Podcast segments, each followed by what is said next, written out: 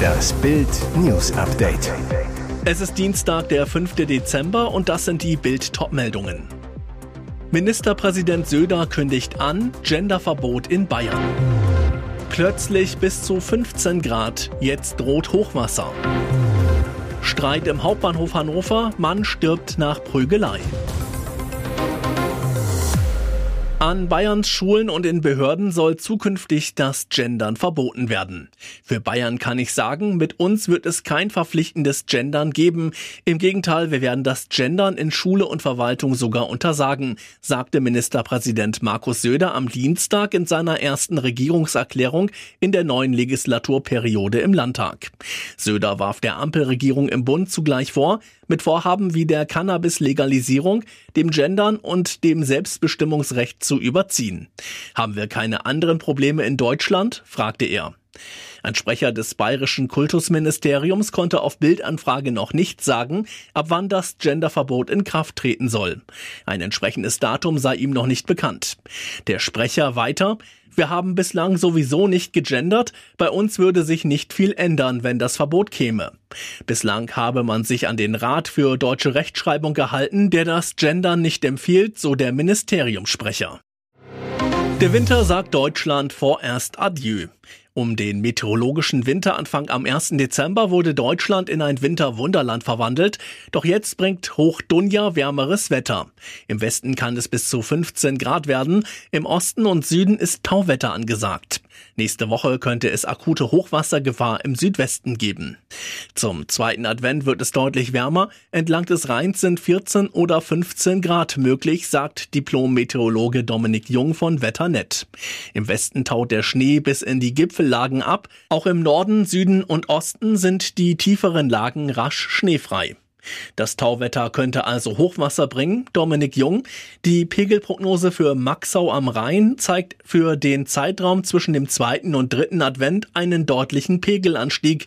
Vielleicht wird es zum dritten Advent wieder etwas frischer und dann könnte es auch wieder Schnee im Bergland geben. Das ist aktuell aber noch unsicher.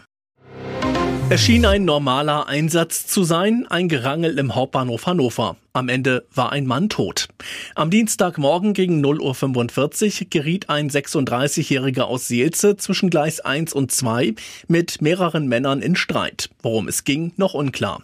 Zeugen sagten aus, dass die Männer sich erst anschrien, dann mit Fäusten aufeinander losgingen. Der 36-Jährige traf mit der Faust einen 52-Jährigen aus der Gruppe. Der Mann brach sofort zusammen.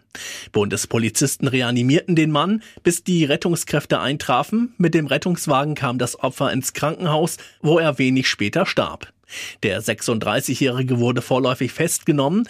Weil er einen Atemalkoholtest ablehnte, wurde dem Mann auf richterliche Anordnung Blut entnommen.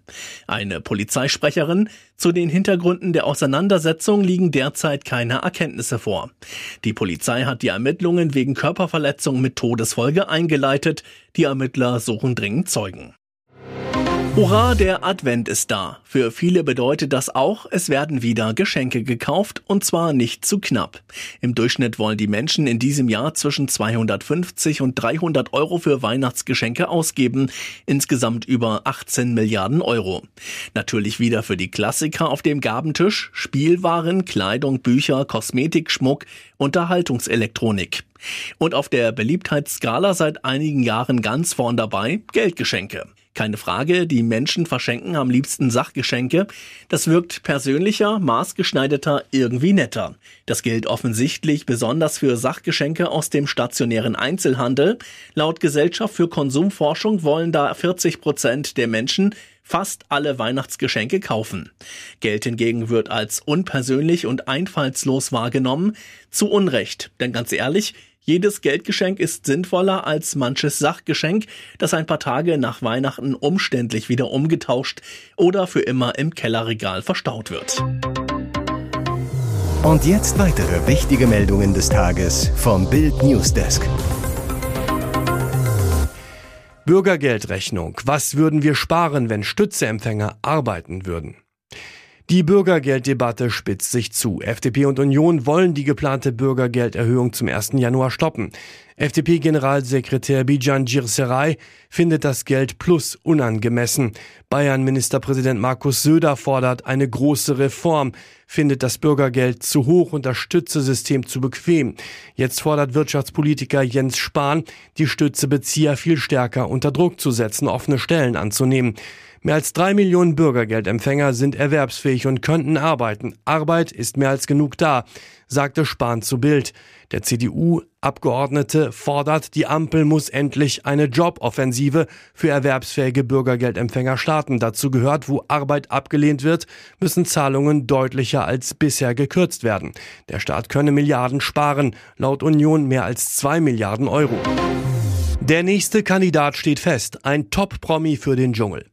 Das Dschungelcamp 2024 steht in den Startlöchern und er ist der erste Dschungelcamper, der von Sender RTL bestätigt wird, Schauspieler Heinz Hönig. Wenn es im Januar zum 17. Mal heißt, ich bin ein Star, holt mich heraus, wird der das Bootstar im australischen Busch eine Dschungelpritsche beziehen, sich Ekelprüfungen und den Egos seiner Mitbewohner stellen. Normalerweise kennt man Heinz Hönig aus großen und anspruchsvollen Film- und Fernsehproduktionen, unter anderem der große Bellheim, die Affäre Semmerling. Zum runden Geburtstag des Dschungelcamps wagt sich der mit vielen Preisen ausgezeichnete Schauspieler nun in den Reality-TV-Dschungel von RTL. Sowas wie Dschungelcamp habe ich noch nie gemacht.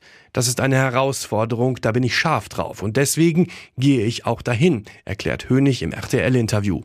Mit wem Heinz dann am Dschungelcamp Lagerfeuer aus dem Nähkästchen plaudern könnte, laut Bildinfos soll auch GZSZ-Star Felix von Jascherow in der kommenden Staffel von Ich bin ein Star holt mich heraus teilnehmen. Das erfuhr Bild aus Kölner Kreisen und auch ein junges GNTM-Model soll dabei sein. Ihr hört das Bild News Update mit weiteren Meldungen des Tages.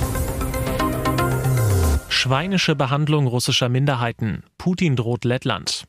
Jetzt nimmt der Kreml-Diktator Lettland ins Visier. Der Baltenstaat behandle seine russische Minderheit schweinisch, behauptet der russische Despot der Agentur TASS zufolge bei einer Sitzung des russischen Menschenrechtsrats. Wer Teile seiner Bevölkerung so behandle, brauche sich nicht zu wundern, wenn sich dies gegen einen selbst kehre, sagte der Kreml-Despot in Moskau. Und drohte, ich glaube nicht, dass das Glück zu denen ins Haus kommt, die eine solche Politik verfolgen. Bedrohliche Aussagen, gerade vor dem Hintergrund von Putins Überfall auf die Ukraine im Februar 2022. Auch da hatte er sich als Befreier der angeblich unterdrückten russischsprachigen Minderheiten im Nachbarland inszeniert. In dem vom Kreml kontrollierten Rat wurden Änderungen am Ausländerrecht in Lettland angesprochen. Von den etwa 1,8 Millionen Menschen in dem kleinen EU- und NATO-Land ist etwa jeder vierte russischer Herkunft. Viele Russen sind aber nicht lettische Staatsbürger, sondern haben einen Status als Nichtbürger.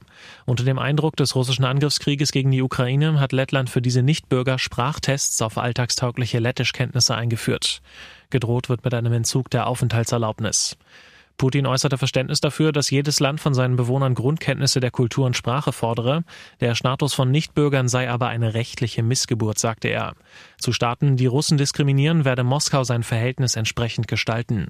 Es könnte auch Auslandsrussen unterstützen, in ihre historische Heimat zurückzukehren.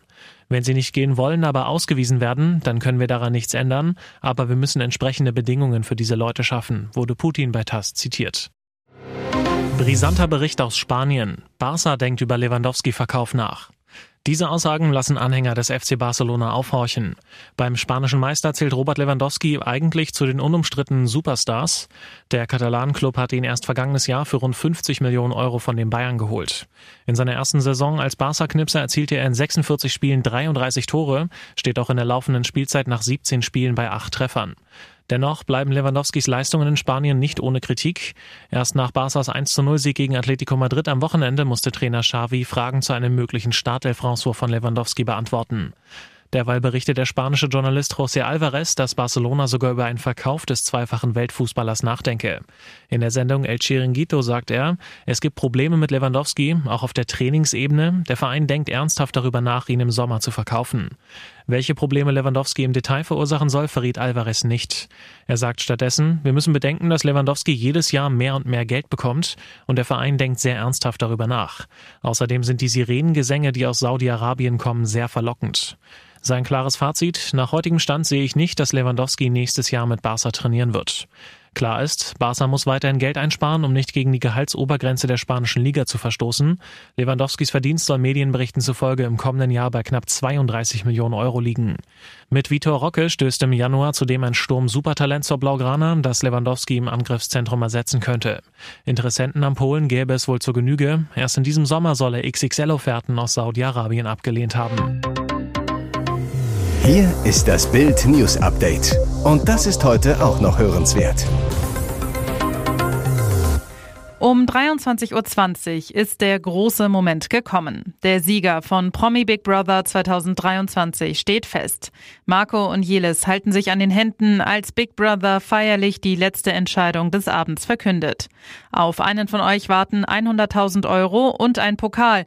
Ein Pokal und 100.000 Euro, die nun dir gehören. Jelis, du hast gewonnen. Glückwunsch. Bei Jelis fließen die Tränen vor Freude. Sie nimmt Marco in den Arm. Es tut mir leid. Bei der Siegerehrung bedankt sie sich mit selbstbewussten Worten. Ich konnte euch zeigen, wer ich wirklich bin. Zu Recht habe ich gewonnen. Ich war immer so, wie ich bin. Dank euch stehe ich jetzt hier und ich kann es immer noch nicht glauben. Ich habe zum ersten Mal in meinem Leben etwas gewonnen. Zuvor mussten Matthias Mangiapane, Paulina Ljubas und Peter Klein ihre Koffer packen.